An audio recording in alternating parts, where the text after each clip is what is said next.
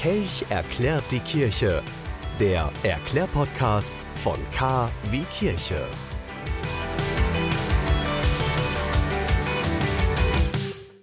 Da soll noch mal einer sagen, die katholische Kirche ist nicht für eine Überraschung gut. Wir schreiben den 18. Dezember 2023. 14.40 Uhr.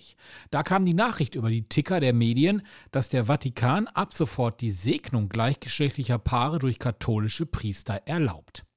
Äh, bitte was?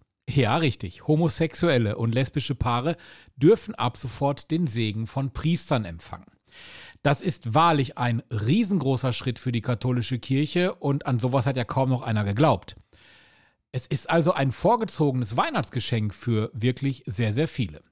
In dem Text Fiducia Supplicans wird ausdrücklich betont, dass dabei eine Verwechslung mit einer Eheschließung ausgeschlossen werden müsse. Die katholische Lehre, wonach die sexuelle Vereinigung nur innerhalb einer Ehe von Mann und Frau erlaubt sei, die bleibt davon unverändert. Auch dürfe die Segnung in einem gottesdienstlichen Rahmen nicht erfolgen, denn eine solche liturgische Segnung würde voraussetzen, dass die gesegnete Verbindung dem Plan Gottes in seiner Schöpfung entspreche. Hm.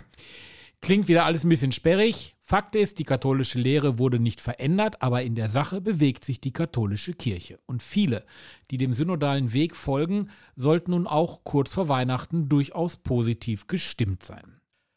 Fakt ist, die Ehe bleibt als Sakrament nur Mann und Frau vorbehalten.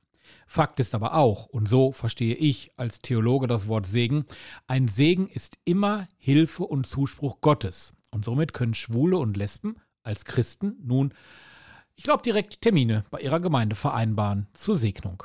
Na dann, frohe Weihnachten.